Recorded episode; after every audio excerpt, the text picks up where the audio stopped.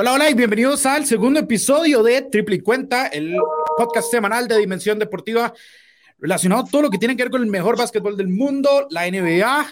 Hoy tenemos un tema bastante denso del cual cubrir. Vamos a estar agarrando con la bronca que son los Boston Celtics, pero antes paso a saludar a mi compañero de podcast, por supuesto, Cristian, ¿cómo estás? Buenas, buenas tardes, Brunito. ¿Cómo va todo? Bien, bien, aquí este, tengo que ser sincero, te lo mencionaba antes de entrar, una vez que una vez que yo me metí a ver qué pasaba con los Boston Celtics, me arrepentí de todo. Me arrepentí de todo. Pero ya, ya era muy tarde, ya había que arreglar esta franquicia porque, porque ya son más de 10 años sin un título. Antes de eso, tengo que decirte que buena camisa, apropiada para el, para el podcast, por supuesto. Gracias. Este, totalmente. Y antes de entrar a lo que son los Celtics, vamos a tocar un poquito cómo van las votaciones del All-Star. Ya estamos viendo básicamente quiénes van a ser los que van a llegar a pues el juego de estrellas y por supuesto podemos tener una idea de quiénes van a ser los titulares y demás, ¿verdad? Entonces, no sé, no sé si querés, querés compartirnos algo antes de entrar al, al, al tema del All-Star o si le damos de una. Démosle, en realidad eh, me tiene emocionado ese All-Star, son unas votaciones muy interesantes esta tercera ronda sobre todo. E, eso es cierto, es una, ¿cómo se dice? Una, una votación donde tenemos nombres que no hemos visto en mucho tiempo, que no hemos visto nunca. y entonces, ese es, es, es un All-Star que promete ser algo distinto, ¿verdad? Los últimos dos All-Stars, desde que cambiaron el formato del juego, creo que ha también ayudado a, a esto. Entonces, bueno, no, no perdamos más el tiempo. Vamos a repasar cómo va la conferencia oeste en el frontcourt, es decir, aleros, a las pivots, pivots. Este, podemos ver, por supuesto, a LeBron James comandando las votaciones por más de dos millones de, votos. El tipo sigue siendo, por supuesto, la cara de la liga. Tiene más de 6 millones 800 mil votos LeBron. Lo sigue Nikola Jokic, otro que ya hemos estado acostumbrados a ver. Pero aquí viene la, la, primera sorpresa. Eh, Chris, el tercer jugador con más votos en la conferencia oeste dentro del frontcourt es Andrew Wiggins, un tipo que hace un año decíamos que ya, que ya era un bust. ¿Qué opinamos de Andrew Wiggins con más de dos millones y medio de votos? Me encanta porque claramente estamos viendo un voto informado de los fans de la NBA. Estamos algo viendo que, fans que, que ven muchas veces. Exacto, Sí. algo que a veces no, no decimos, a veces "Ah, este tipo es, un, una es muy popular y ya, pero con Wiggins, tenés razón. Es un tipo que si no lo has visto, decís, ¿qué, qué es esto? Si lo has visto, decís, te lo merece. Correcto, es- es- estamos hablando de gente que está viendo los partidos, está anuente de cómo la situación actual de los Golden State Warriors. Entonces, primero me alegra mucho por él, porque ha sido un tipo que, como hablábamos la semana pasada, es el mejor baloncesto de su carrera, entonces se merece cualquier reconocimiento al respecto. Y me sorprende un poco que esté encima de Paul George, por ejemplo, eh, que es una persona que siempre ha estado en el top 5, top 3 a veces del el frontcourt. Entonces, es una bonita sorpresa, ¿no sabes? Sí, después de eso viene alguien que yo digo, no entiendo cómo está aquí, y ahí es donde volvemos al tema del concurso de popularidad, que es Anthony Davis, tipo que casi no ha jugado y que ha jugado mal. Cuando juega, no lo ha hecho bien. Son un equipo como los Lakers que están, eh, podríamos incluso ver cómo arreglamos a los Lakers en, en episodios futuros, porque son un equipo que necesita un, un overhaul, como dicen.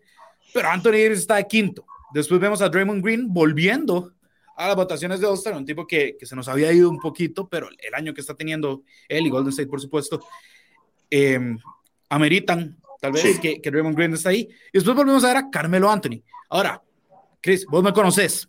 Vos sabes que yo a Carmelo Anthony lo defiendo a capa de espada, mi jugador favorito de todos los tiempos. Oh, y, eh, sí, eh, sí el, el, el, que tenga algo más que decirme, pues puede, puede venir y, y lo platicamos. No entiendo cómo Carmelo tiene más medio votos, eso sí.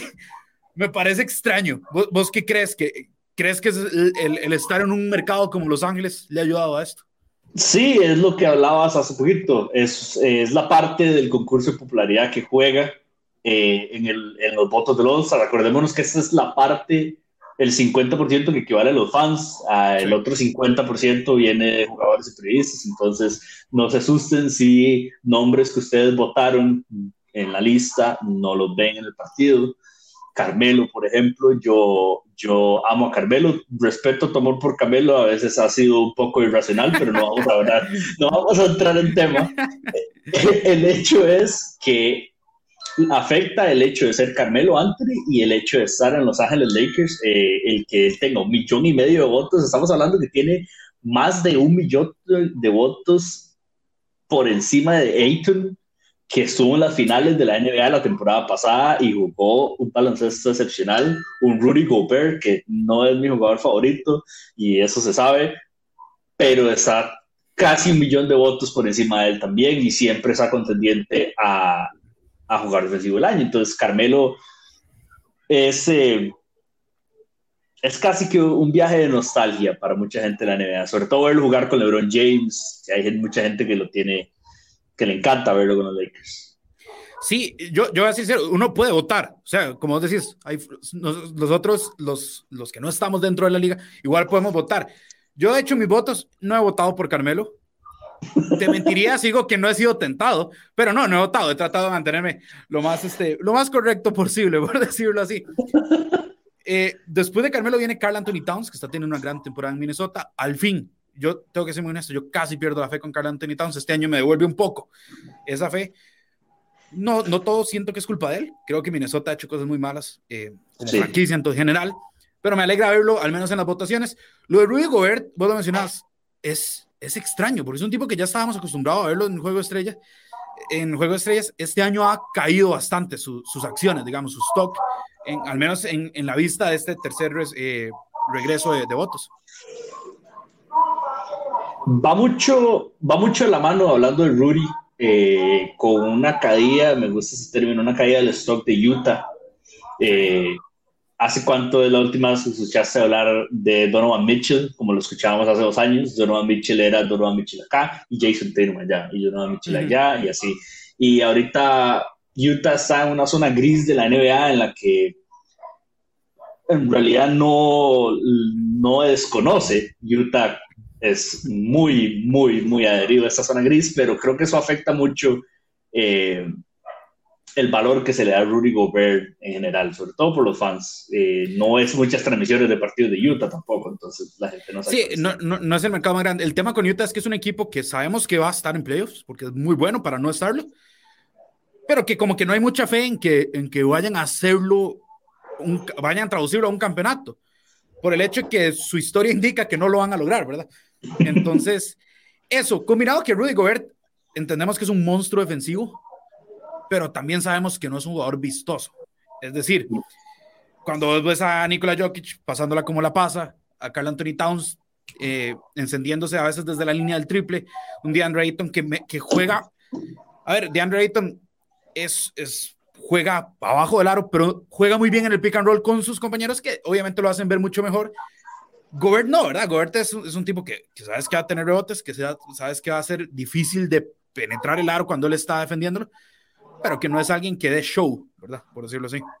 Sí, que es la parte, eh, tal vez que uno que le encanta el baloncesto, es la parte que vende, a fin de cuentas, es un modo de entretenimiento, y si no sos vistoso, eh, preguntarle a Draymond Green, eh, que Draymond Green casi que tuvo que recurrir a las patadas para hacerse notar en Golden State.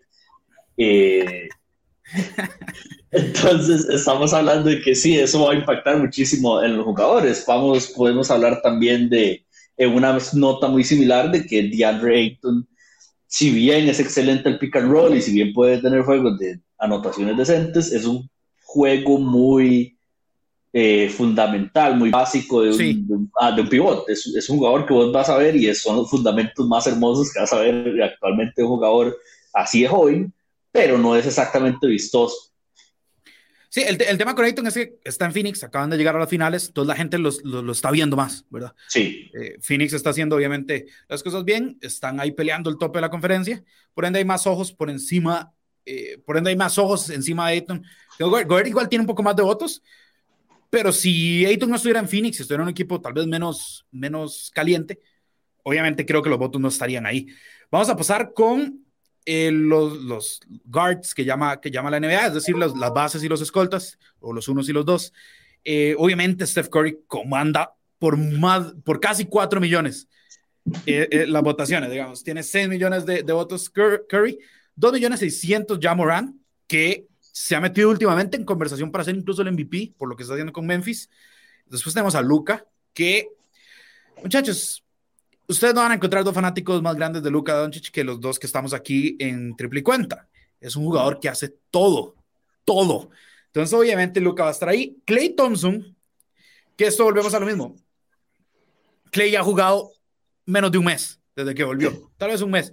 No, no puedes estar cuarto viejo, güey. eso es, eso es los fans siendo, siendo, como vos decís, nostálgicos, ¿verdad? Después tenemos a Devin Booker para cerrar el top 5 y después viene Russell Westbrook. ¿Cómo explicas que Westbrook esté ahí? Eh, creo que es el efecto de Carmelo Anthony, igual es el mercado de Los Ángeles, eh, sumado a que tienes todo este ambiente de presión, la verdad, porque no hay otro nombre alrededor de Los Ángeles de tener a Carmelo Anthony, a Russell Westbrook, a LeBron James y a Anthony Davis, que claramente no están dando la talla, pero eso es tema de otro episodio. Eh, creo que es una cosa de, popularidad y ser de Los Ángeles. Russell Westbrook, honestamente me extraña mucho, es un, es un jugador que no quieren en Los Ángeles. Sí, es que eso, ese es mi punto, digamos.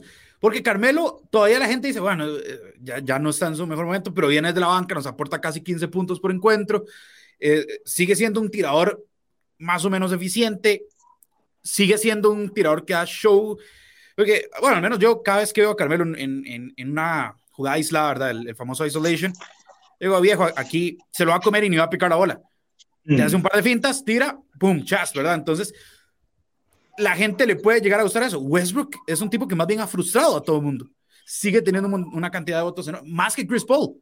Sin embargo, creo que hay una parte de, de los medios estadounidenses que explotan demasiado las, digamos, las escaseces o los fallos de Los Ángeles y los apuntan todos a Westbrook, porque si bien es cierto, Westbrook no puede ser el detonante de la caída de los Lakers tenemos un Anthony Davis que no está dando la talla, tenemos un equipo que no está jugando de manera adecuada. Entonces, creo que tal vez Westbrook se ha vendido a nivel de los medios de una forma más negativa en la que en realidad está impactando y a la que en realidad la gente lo percibe. Yo soy un aficionado fiel a Russell Westbrook, vos lo sabes desde que yo sigo a Oklahoma City Thunder y yo, yo le daría mi voto a Westbrook si no sintiera que hay gente que merece más el puesto que él. Eh, entonces siento que, si bien es cierto, sí, es una cosa de popularidad de Los Ángeles, también siento que la gente respeta a Ross lo suficiente para darle los votos. Sí, siento que es un tipo que sí se ajusta al formato del All-Star, ¿verdad? Digo que hace grandes clavadas, que cuando quiere puede distribuir el balón de manera fenomenal. La gente, la gente no, creo que no le da el crédito suficiente a Ross de ser el, mejor pasador del mundo. Evidentemente hay pasadores más prolíficos, eh, Chris Paul, Rondo incluso, eh, el mismo Luca, eh, Curry y demás. Pero nada más métanse a YouTube y pongan las mejores asistencias de Russell Westbrook, ustedes van a quedar con la boca abierta. O sea, es un tipo que tiene la capacidad de hacerlo. Evidentemente, su fama en los años recientes ha caído bastante. Y ya no es el MVP del 2017, si no me equivoco. Entonces, pues ahí obviamente la gente puede tender a olvidar eso y en concentrarse más en que tira muy mal y demás. Pero Westbrook se ajusta muy bien al formato de un All-Star. Creo que por ahí va también la cosa. Después, como te dije, viene Chris Paul, Donovan Mitchell, que vos lo mencionabas, Damian Lillard, que no ha tenido su mejor temporada en Portland. Portland en general está en grandes problemas. Y Anthony Edwards, la sensación ahí de Minnesota, que es un tipo que a mí me da esa espina, no sé si compartís, es un tipo como Westbrook al inicio de su carrera. Tipo que no tiene miedo, un tipo que ataca al aro fuerte sin importar quién está ahí y un tipo que tiene la personalidad que jala, ¿verdad? Que tiene, que tiene, obviamente el estilo de juego puede variar un poco más, pero en esas, en esas tres áreas creo que Edwards es muy parecido a, ese Westbrook creciente en Oklahoma. Creo que puede ser, de hecho me, encanta Anthony Edwards, me encanta y creo que ha sido parte de esta nueva explosión, esta nueva versión de, de Cat que estamos viendo esta temporada, el hecho de tener una persona que te pueda acompañar desde la perspectiva ofensiva, en la forma en la que Anthony Edwards lo hace. Creo que Cat pocas veces, sino que no lo ha tenido en su carrera. Se esperaba que algo así lo tuviera con D'Angelo Russell, que no pasó, no ha pasado, y creo que no pasará, honestamente. Me duele, eso me eh, duele, pero sí. sí, entonces creo que Anthony Edwards ha sido un excelente revulsivo para Minnesota. Me encanta verlo aquí, me parece una sorpresa, no te voy a mentir. Es un jugador que está en su segundo año y es una expectativa que yo solo le tengo a Luca, eh, porque yo a Luca yo pensé que iba a ser MVP esa temporada como está jugando desde que llegó el rookie, pero, pero no se dio desgraciadamente. Eh, pero me encanta, me encanta Anthony Edwards, me encanta verlo aquí y sé que no va a ser la última vez que lo vamos a ver en las votaciones del All-Star, probablemente lo vamos a seguir viendo y más arriba. Sí, eh, yo, yo siento eso. Conforme Minnesota vaya creciendo, con Anthony Edwards liderando el camino, creo que vamos a ver a Anthony Edwards en bastantes, bastantes juegos de estrella. Eh, vamos a pasar a la conferencia este en el frontcourt. Kevin Durant, 5 millones y medio básicamente de votos, seguido muy de cerca por Giannis Antetokounmpo con 5 millones.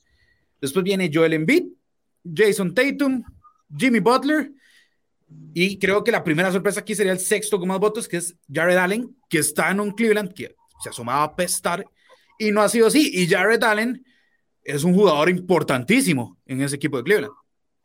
Importantísimo y que hasta cierto punto cabe en esto que mencionabas con Westbrook dentro del estilo que se está buscando para un juego de estrellas. Tal vez Jared Allen no es el de las clavadas más vistosas, pero defensivamente puede hacer tapones bastante vistosos, lo cual es difícil. ¿A quién no ha tapado, digamos? ¿A quién no ha tapado Jared Allen? Exactamente. Entonces, eso y tiene ese afro que le juega a favor, la verdad, porque si vos, si vos viste, yo sé que me salgo un poco del tema, pero si vos viste los parinos mágicos y te hablan de los trotamundos de Harlem, piensas es un jugador que se ve como Jared Allen, entonces tiene hasta la apariencia a su favor. Entonces, creo que eso sumaba a la excelente temporada que está haciendo Cleveland.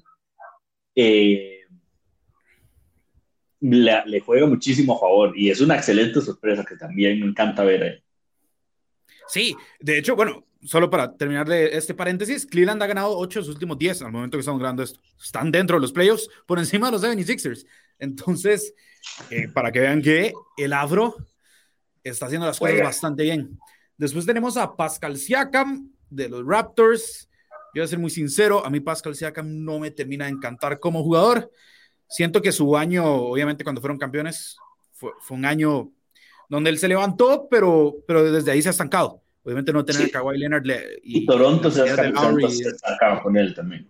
Exacto, creo, yo, yo esperaba más de Pascal Siakam en su carrera, pero bueno, aquí está Bama de Bayo, número 8, casi la misma cantidad de votos, y después viene Miles Bridges, que la está rompiendo toda con, e, con esa dupla que tiene con, con, con la Melo Ball. Yo prefiero a Miles Bridges subiendo un poquito más esta lista. Espero que suba un poco más la lista. No sé si le va a llegar, obviamente, pero, pero me encanta al menos verlo, que la gente lo reconozca, ¿verdad? Sí, y, creo que, como mencionabas, la está reventando ahorita jugando con la Melo y va de la mano con el voto informado que tiene Andrew Wiggins de tercero en el, en el, en oeste. Entonces, se nota que la gente está viendo baloncesto, lo cual a mí personalmente me alegra muchísimo. Y, y se nota que estamos viendo equipos fuera de lo tradicional. Se está viendo Charlotte, se está viendo, bueno, por ahí está Utah, se está viendo Phoenix, se está viendo Milwaukee. Ya no está viendo todo mundo a los Lakers y a los Celtics, que de los Celtics vamos a hablar dentro de un ratito porque están en, en, en, la calle, porque no hay otra forma de decirlo. Wow, sí. Eh, pero Miles Bridges la está rompiendo. No creo que llegue el juego de las estrellas, está muy abajo. Yo creo que el top 10 del frontcourt pero me encantaría verlo ahí, honestamente. Y tiene ese perfil vistoso, unas clavadas brutales que, por lo menos en el Slam Dunk Contest me gustaría verlo. Sí, de hecho, hace poco, además le, hizo una tapada absurda a su hermano, Michael Bridges, cuando, cuando jugaron contra los Suns. Son este tipo de cosas. Es un jugador, como decimos, hecho a la medida de este, de este fin de semana. Cierra la lista la Marcus Aldrich. Creo que es algo más nostálgico el hecho de que volvió de su problema cardíaco y demás. 13 eh, puntos por partido, nada mal, pero la Marcos en su momento era un monstruo en Portland, incluso en San Antonio. Eh, pasamos rápidamente con los guardias del este. No sorprende ver a DeMar DeRozan liderando después de lo que ha hecho. Yo entiendo que no es el nombre más poderoso que hay en, esa, en, ese tipo de posiciones, en esa conferencia, pero en cuanto a nivel, creo que no, no hay duda alguna de que DeMar DeRozan debería estar liderando. Como lo hace, lo sigue casi dos millones abajo en votos Trey Young. Trey Young, que otra vez, 29 puntos, casi 30 puntos, 9 asistencias, tipo hace absolutamente de todo. Y es este, lo que dicen en Estados Unidos, box office, ¿verdad? Es lo que quieres ver y es un jugador que sabe cerrar partidos, que puede tirar desde cualquier lado del estadio, ni siquiera desde la cancha, desde cualquier lugar del estadio que quiera tirar, va a tirarte. Eh, me encantaría que juegue Luca y ver otra vez, bueno, vamos a ver cómo quedan los equipos, pero si juegan Luca contra Trey es, un, es, es una batalla que me encantó ver en, en, el Rookie versus Sophomore Challenge, ya no se llama así, pero cuando Rising Stars, sí. el Rising Stars, gracias, sí, eh, es un duelo que a todo el mundo le encanta ver. Entonces me encantaría ver cómo llega Trey Young. Y hablando de DeMar, como decís, no sorprende en el sentido que se sabe lo que ha hecho, pero no es un nombre que estás acostumbrado a ver liderando los votos de los All-Stars en el oeste, sobre todo cuando hay nombres como James Harden, que está mucho más abajo, que está Kyrie, que está todavía más abajo, eh, y está el mismo Jalen Brown, que, que, ha perdido muchísima atracción con los aficionados eh, sobre todo esta temporada. Sí, eh, Harden obviamente no ha tenido la transición más simple o más suave a, lo que es Brooklyn, ¿verdad? Sigue siendo un jugador que, que va a estar probablemente en los Juegos de Estrella por, porque ya su nombre es una marca de peso. La Melo Ball, que, que, que yo creo que Ball merece estar ahí, eh, casi un millón de votos. Lo que ha hecho la Melo Ball en Charlotte es genial. Es Kyrie Irving, que no ha jugado la gran parte de la temporada por la cuestión de la, la cuestión de la vacunas y demás. Acaba de volver Fred Van Vliet, Derrick Rose, con los Knicks, Rose, cuestión nostálgica de nombre, como Totalmente, sí. Darius Garland, que el, el, mérito que le damos al afro, a Jared Allen en el frontcourt, hay que dárselo a Darius Garland en el backcourt, ¿verdad? ¿Qué, qué equipo joven y, y eficiente ha logrado armar Cleveland? Y qué revulsivo ha logrado hacer Darius Garland, un revulsivo y un ego muy ajustado a una franquicia que es honestamente humilde a pesar del campeonato y la historia que tienen con LeBron James. Creo que Garland le ha caído como anillo al dedo a Cleveland y me encanta. Creo que puede llevarlos, eh, no quiero ponerle el peso todavía, pero creo que puede llevarlos más largo de lo que los llevó Kyrie en su momento este, cuando no estaba LeBron todavía, puede liderar el equipo, sobre todo teniendo piezas claves. Kyrie Irving en su momento estaba con un equipo tal vez no tan de peso como ahora y ahora tienes un jugador defensivo como Jared Allen y que además la está rompiendo, ¿verdad? Sí, yo, yo tengo que ser muy sincero, cuando Cleveland seleccionó a Darius Garland, yo dije, wow, ese, ese backcourt con Colin Sexton está muy, muy eh, pequeño, digamos, en cuanto a altura. Algo como lo que pasa con Portland, o sea, Dame y CJ sabemos que son grandes jugadores, pero usualmente hay una disparidad con, con, otros equipos en el tema físico. Cleveland lo está haciendo funcionar. Sexton ha sufrido un par de lesiones también, pero, pero Darius Garland, eh, merecidísimo. Y cierra la lista Jalen Brown, que como vos decís, no ha sido una temporada precisamente, eh, como dicen, smooth sailing, ¿verdad? Que ha ido ahí eh, eh, en buen camino. Es una temporada convulsa no por los números. Y si quieres aquí de un solo pasamos al otro tema de este podcast, que es cómo arreglar a los Boston Celtics. Porque alguien va a ver, puede entrar a Google, poner el nombre de Jalen Brown y va a decir, el tipo promedio 23.9 puntos, o sea, te da 24 puntos y te, te da 6.5 rebotes y 3 asistencias. ¿Qué le estamos criticando? ¿Qué pasa ahí entonces? Boston tiene un par de problemas muy grandes. Uno, del cual eh, sufrió uno de mis equipos en el pasado, que es el famoso Hero Ball. Boston le encanta esto, este juego de isolation, en el que, bueno, mencionabas, a Carmelo le encanta y Carmelo es un jugador súper eficiente en esto, pero tienes a, a, Jalen, a Jason Tatum y a Jalen Brown promediando 25.8 y 23.9. Está bien pero de ahí el jugador que le sigue te está promediando 15.7 puntos por partido y después 11 y después estamos hablando que todo el equipo promedia eh, un dígito por partido. Entonces estamos hablando de un equipo que no está siendo eficiente, que no está produciendo, que además está jugando con, con, con este estilo de, de Hero Ball. Son los 11 peores en isolation plays en la NBA Jalen Brown y Jason Tatum, creo que eso se habla mucho y creo que se viene mucho de la mano con el hecho que, bueno, Brad Stevens pasa a ser presidente de operaciones y le da, le da el campo a, y, y me, a Ime Udoka, que tiene un, bueno, tiene un récord de 24-24, no la ha ido nada bien con Boston. Y, y, además, por otro lado, además de ese Hero Ball, creo que el porcentaje de triples de Boston es paupérrimo, es terrible. Son 24 en la NBA con un porcentaje de triples terrible. Entonces, creo que hay muchos cambios que hay que hacer, no solo a nivel táctico, sino a nivel ya de planilla. Este, que hay que empezar a hacer en Boston. Ahora te pregunto, ¿qué cambios de planilla harías vos en Boston para empezar a arreglar? Sí, yo, yo voy a serte muy honesto, estaba revisando, porque cuando ves que Brown tiene 25 años y Tatum 23, vos deberías estar en buen camino. Sí. Pero Boston llegó a finales de conferencia en 2018 con un Tatum novato y más bien desde ahí han ido hacia abajo, incluso fueron blanqueados. Entonces, ¿qué, qué hacer? Yo creo, y nada más para, para corroborar o para reforzar uno de los puntos que vos decías, Tatum es el séptimo jugador que más jugadas de isolación tiene en cuanto a frecuencia de juego, digamos. Es absurdo, viejo. Eh, no puede jugar al Hero Ball de esta manera, no en esta NBA. O sea, ya esa época estuvo muy bien, pero ya pasó, ya pasó. Ahora ves equipos como Golden State, que hace jugadas de 23 segundos de posición de los 24 que tiene. Literal, agarran el rebote y la, la gente se empieza a mover. Boston no hace eso. Boston necesita un base no anotador. Porque, por ejemplo, uno, se fija en, los agentes libres y vos puedes ver que James Harden puede que sea libre, tiene una opción de jugador y demás. Kyrie Irving también. Que obviamente Kyrie Irving no va a volver a Boston ni demás, mucho menos, no lo, no lo recibe. Pero, pero cuando vos ves eso, para una franquicia puede ser muy tentador ir a agarrar una superestrella. Y Boston ya tiene dos.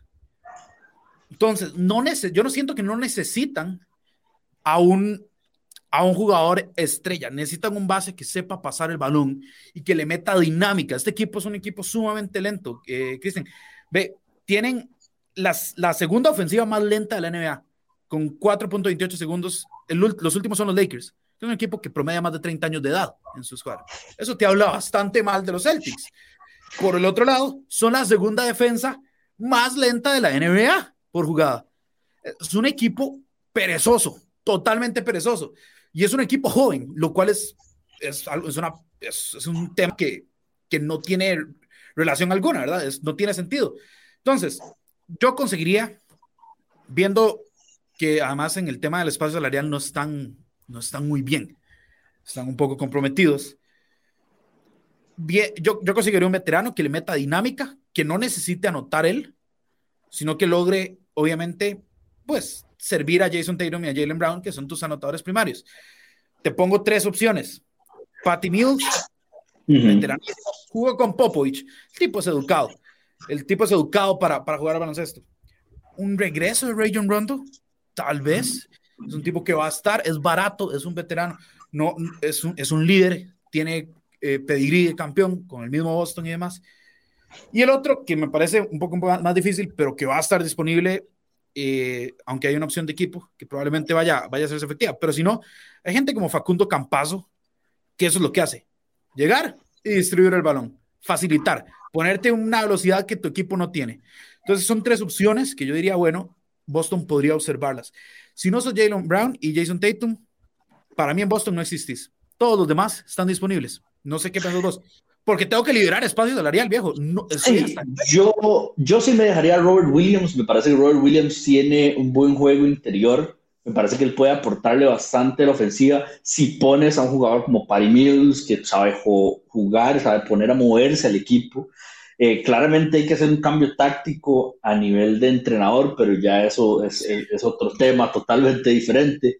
Yo, entrando en esa, en esa nota que decís, un jugador que me encantaría ver en Boston, creo que sería Ricky Rubio, más ahora que él eh, quedó, bueno, está lesionado ahorita, pero siento que en, los en el equipo que están no lo están necesitando tanto. Creo que Boston es el equipo que podría dar más por él, ponerlo a jugar. Creo que Schroeder es un jugador que sobra ahorita. Kemba Walker. No me gusta para, nada. Están desperdiciando salario en esos dos jugadores totalmente. Eh, creo que Marcus Smart es un jugador del cual yo me desharía. Creo que él tiene muchísimo corazón y todo, pero, pero hablando de su inteligencia ofensiva, no es la mejor. Eh, yo iría buscando, sé que vos mencionaste, tal vez no ir por estrellas, pero tenemos un John Wall desperdiciándose en Houston, que sería un excelente revulsivo para darle velocidad a estos Celtics. Yo voy a hacer tal vez un take un poquito fuerte. Yo me desharía de Jalen Brown. De Jalen Brown, no de Jason Tatum. No, jamás de Jason Tatum, porque Jason Tatum jala, jala personas al estadio. Jason Tatum es un jugador más vistoso. Jalen Brown es un poquito más eficiente, pero creo que él, él es un excelente alero y, y, y, y, escolta, pero creo que Jason Tatum también. Entonces creo que tiene dos jugadores demasiado similares, una situación que va a terminar siendo muy similar a la de Los Ángeles Clippers, donde tienes a Paul George y Kawhi Leonard. Entonces creo que yo me desharía de Jalen Brown, buscaría o un jugador interior más fuerte o un jugador de mucho más impacto. hablemos de un CJ McCollum, que es un excelente complemento, un excelente triplero y un excelente driblador que te puede poner a mover una ofensiva. Y sería, y es un win-win, porque Portland con Damian Lillard y Jalen Brown creo que sería una dupla que balancea el tamaño del que vos hablabas ahora. Entonces, yo sí me desharía un poquito de Jalen Brown, aunque eso implique sufrir un par de temporadas, y buscaría tal vez un jugador inclusive como Manta Sabonis, que tiene un excelente juego interior y el rebote. Creo que Sabonis es un jugador que se está desperdiciando en Indiana y todo el mundo le pasa por encima. Me gusta, me gusta eso que decís de buscar atacar mercados pequeños, porque Portland es un mercado pequeño, Indiana, creo que es el mercado más pequeño de toda la NBA. Es, es ideal para estos jugadores decir, ah, voy a ir a un mercado más grande, voy a ir a una franquicia como Boston. Yo no me desharía de Jalen Brown a menos que haya una muy buena oportunidad. ¿A qué me refiero? El tipo tiene mucho valor en cuanto a, trades, ¿verdad? Eh, en cuanto a intercambios, porque vos ofreces a, a Jalen Brown y los ojos van a abrir y las orejas van a escuchar. Ah, ok, ¿qué, ¿cómo podemos hacer? Porque Jalen Brown es un jugador de muy buen nivel ofensivo. Si vos me vas a vender la idea de John Wall, un tipo que no ha jugado casi que en tres años, yo voy a estar un poco, tal vez, quisquilloso con la decisión, pero si sé que John Wall me va a imprimir esa velocidad, que si algo va a hacer John Wall es precisamente meter velocidad, yo entonces sí estoy dispuesto a decir, bueno, voy a ver qué saco con Jalen Brown, que es una gran carta de presentación a otros equipos. ¿Por qué? Porque John Wall me puede anotar, eh, es un tipo que no le va a estorbar a Tatum, es un tipo que va a atacar más el aro, no es un jugador de perímetro.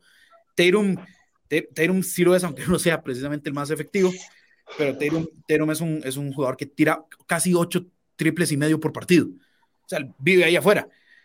Entonces, creo que se compenetran, creo que evitas ese probable choque de personalidades, de decir, bueno, ¿quién es la cara de la franquicia? Todos vamos a saber que es Tatum. En este momento, los números entre Brown y, Tatum son tan iguales que, que, que hay cierta, como cierta rivalidad para ver quién, quién sube más, ¿verdad? Em, el, tema, el tema de Sabonis es que Sabonis, perdón, este, Sabonis, Sabonis es la cara indiana, no te lo van a dar barato, ¿verdad? Sí, pero bueno, Indiana no es un equipo, una franquicia, perdón, que precisamente le cueste desprenderse de su estrella más grande, ¿verdad? Lo vimos con Paul George eh, que bueno, Paul George pidió su salida, pero Indiana no tituyó tampoco. Lo vimos con Víctor Oladipo, que era el jugador que estaba moviendo ese equipo y se deshicieron de Oladipo en tres puntos. Em, pero yo creo que Sabonis sería, pero sí, entiendo tu punto que tal vez es un nombre un poquito muy grande. Yo, otro que tal vez, y que se ha escuchado mucho en las conversaciones de trades, es Body Hill. Ajá, eso me gusta. También mercado pequeño, Sacramento. Mercado pequeño, te hace revulsivo, o el mismo de Aaron Fox. Ahora que estamos hablando de Sacramento y mercados pequeños. De Aaron Fox te va a dar esa velocidad que estás buscando. Eh, y creo que es un excelente espacio también para él para desarrollarse, porque tienes un Kemba Walker que ya está en, sus 30 años, que ya no va a mejorar. Tienes un Dennis Schroeder que ha venido en declive. Eh, cada temporada, yo creo que su mejor temporada fue la última, pero esta temporada ha sido totalmente lamentable. Entonces creo, creo que jugadores como el mismo, o bueno, me, gusta ver me gustaría ver a Kyle Lowry. Kyle Lowry es un, jugador que sabe mover el equipo, pero no veo a, a Miami. Es que acaba de llegar a Miami, exactamente. El, el, tema es eso. Boston ha intentado con point guards Y después de eso, ni Boston ha salido ganando. Y estos bases tampoco. Es decir, Kyrie Irving no funcionó. Y después de irse Boston, Kyrie Irving ha sido más noticia por cosas fuera de la cancha de básquetbol que dentro de lo que hace. Kemba Walker, fuera de la rotación de los Knicks, a menos que haya un, un ataque de COVID en la, en la planilla, como lo, como lo, vimos hace poco. Y Dennis Schroeder era un tipo que apostó por él mismo y no consiguió ningún contrato. Entonces, es un tipo que ahorita está totalmente desmotivado y que no es. A ver, Kyrie y Kemba Walker eran, eran dos estrellas en sus equipos. Dennis Schroeder era una parte de los Lakers, nada más. Entonces, un tipo como Lowry está muy difícil por el hecho de que acaba de llegar a Miami. Miami sí está peleando por todo. De Aaron Fox, Sacramento yo creo que no lo va a soltar. O sea, yo creo que si vas a ir por un, por un base que te vaya a dar velocidad, creo que tendrías que arriesgarte con un John Wall, que creo, si no me equivoco, su contrato ya no, ya no va a aplicar, entonces sería una opción barata. Ahí se puede jugar. La opción de Boris Hughes me encanta, porque es un tipo que sí va a jugar en el perímetro, pero que es un tipo efectivo desde la línea 3. Entonces, es. Yo creo que no está mal desprenderse de una estrella como Jalen Brown. Si traes a jugadores que tal vez no son de ese nivel, pero que complementan bien a Jason Tatum, que es lo que hizo en su momento Milwaukee. ¿Cómo complementamos eh, a Yanis? Dándole tiradores, porque Yanis se va a encargar del resto. Entonces traen un tipo como, bueno, tienen, eh, tienen un tipo como Middleton, trajeron eh, en su momento a Wesley Matthews, gente que, que, juega el perímetro, ¿verdad? Pero que no son superestrellas, y, y es lo que vos decías ahora. Creo que Brown y Tatum están definitivamente, tal vez sin hacerlo público, pero una pelea de egos, de ver quién es la cara de los Celtics. Todos sabemos que Jason Tatum, Jalen Brown nunca va a bajar a Jason Tatum de esa posición, a menos de que literal, yo creo que tienen que promediar un triple doble una temporada entera al Westbrook para, como para quitarle ese título. Entonces, yo sí definitivamente estoy, eh, digamos, fijado en que hay que quitar a Jalen Brown y buscar complementos. Creo que hay que construir alrededor de él y poner un equipo que se pueda mover, un equipo que pueda tirar, eh, pero que también lo pueda poner a jugar a él, porque este Hero Ball, primero que es lo más aburrido de ver, porque yo lo experimenté con Oklahoma City. Sí, yo lo experimenté con Oklahoma City, con Kevin Durant y con Russell Westbrook. Llegaron larguísimo por la magnitud ofensiva de Kevin Durant, pero no porque ese equipo funcionara. Entonces, yo creo que Boston tiene decisiones muy difíciles que tomar este final de este, esta agencia libre. Eh, y creo que van a ser un par de años más en los que Boston no va a estar peleando por el campeonato, Sí, también ha hecho movimientos que no tienen mucho sentido. Volver a traer a Al Horford a la edad que ya tiene Al Horford es, es, es una decisión tonta.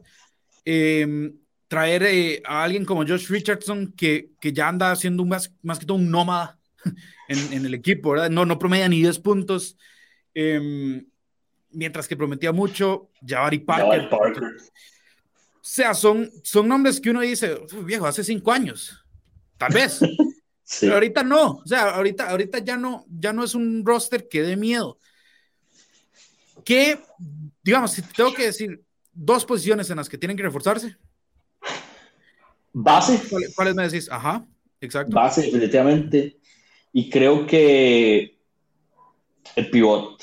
Creo que pivot. Yo creo que el pivot no, es fundamental. Creo que el pivot no tienen una presencia rebotadora suficientemente prominente como para, para hacerse respetar. Y creo que eso les afecta también en las ofensivas, porque tienes un hero ball, que está bien, si tuvieras un hero ball y fallas eh, el 67% de tus tiros, pero tienes un rebotador ofensivo, juega, pero no lo tiene. Sí, no es lo mismo, no es lo mismo tener un Al Horford que, que, que tiene, debe tener un vertical de, de, dos centímetros a tener un Steven Adams, ¿verdad? O sea, es, es diferente. Steven eh, Adams es un nombre que me encantaría, ahora que lo dices, ver en Boston. Creo que sería un excelente complemento y te daría esa velocidad también que él tiene. Sí, no, y, y, y es, defiende bien, es un tipo que, que se ajusta bien a los, a los esquemas. Ahora, ya hablamos, para ir cerrando, dónde tienen que, que rehacer su, su, su, roster, por decirlo así. ¿Qué hacemos con el tema del head coach? Porque Amy Boca, ese es su primer intento como head coach. había sido asistente de Popovich, fue asistente también en, Filadelfia en Brooklyn, pero darle un equipo como estos a un tipo que es, que está apenas iniciando como head coach, creo que es como dispararte en el pie, porque no es el caso como de, por ejemplo, Steve Nash. Steve Nash llega, con, con, tres tipos que, que no importa quién sea el coach, te van a poner en posición de competir, ¿verdad?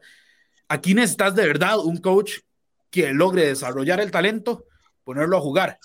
No que le diga a sus dos, a sus dos mejores jugadores, eh, vamos, a ver qué hacen ahí, tirándolos en isolación.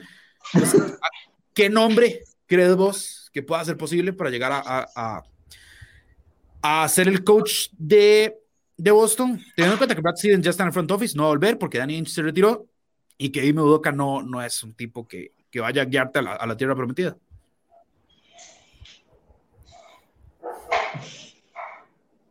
Es una, es una muy buena pregunta. Honestamente, creo que no hay un coach ahorita con un carácter para agarrar un equipo de esos jóvenes y liderarlo que no esté ocupado ya.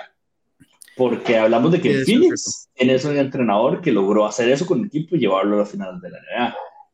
Creo que Yo te voy a decir los míos. Yo tengo dos opciones y son dos opciones un poco polémicas, pero es que es lo que hay. Uno, eh, podría, podría ver qué pasa con Nate McMillan en Atlanta. Sí. Siento que Nate McMillan puede levantarte el equipo como, como dar ese envío anímico, ¿verdad?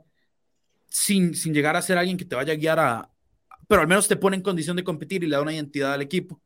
Y el otro es buscar el regreso de Doug Rivers Doug Rivers, que es un tipo que se ha hecho mala fama por no mantener, este, obviamente, eh, pues, em, las series vivas, le remontan a cada rato, sí. Pero Doug Rivers sigue siendo un coach competente, sigue siendo un coach que al menos en Boston ganó un campeonato, eh, sigue siendo un coach que, que, en Filadelfia no está, no está en la mejor, ¿cómo te digo? Filadelfia ahorita no está en la mejor posición como para ir por el campeonato, en especial con el tema de Ben Simmons, que, que Joel Embiid se lesiona mucho, aunque sea espectacular. Entonces creo que podrías tal vez tentarlo a volver. El problema que tengo con las dos opciones, y ese es, es, un tema grave, es que no creo que sean los coaches que te lleven a un campeonato. Creo que son los coaches que te van a dar una identidad y opción de competir. Pero que después tendrías que volver a buscar un coach. Y ese es mi, esa es mi piedra en el zapato. Sí, yo pensé en la opción de, de, Doc Rivers, pero siempre hay un problema con esos entrenadores que vuelven. Eh, no suelen ser como, no suelen ser la mejor opción, más que todo porque hay una expectativa que ya sí, un campeonato y todo lo demás. Yo, extrañamente, si hubiera podido, me hubiera llevado a Becky Hammond. Sé mm. que hubiera sido tal vez un movimiento bastante sonado por ser la primera head coach mujer de la NBA, pero estamos hablando de Becky Hammond de los San Antonio Spurs, que trabajó con Popovich. Popovich. Me encantaría ver a Chauncey Billups. Sé que es un coach muy joven, pero... Pero es interesante. Pero Chauncey es un jugador que, bueno, es un entrenador, perdón, que desde que fue jugador era prácticamente un entrenador dentro de la cancha y creo que sería un excelente revulsivo para los Celtics. Eh, eh, ese Chauncey Billups te, la puedo llegar a comprar. Es un tipo que además sabe, sabe todo lo que es ser un base, porque fue uno de los mejores en su época. Sabe lo que es ser campeón también. Y creo que es, como decimos, necesitas un base, necesitas un escolt. Creo que Chauncey puede ser un mentor que dirija al, al, al jugador que esté ahí a hacer las cosas de manera efectiva. Billups no era un tipo de 25 puntos por partido, era un tipo aguerrido en defensa, pero era un tipo que lideraba al, al, al, quinteto cuando estaba en el campo. Y un tipo que siempre hacía las decisiones correctas y marcaba increíblemente bien también.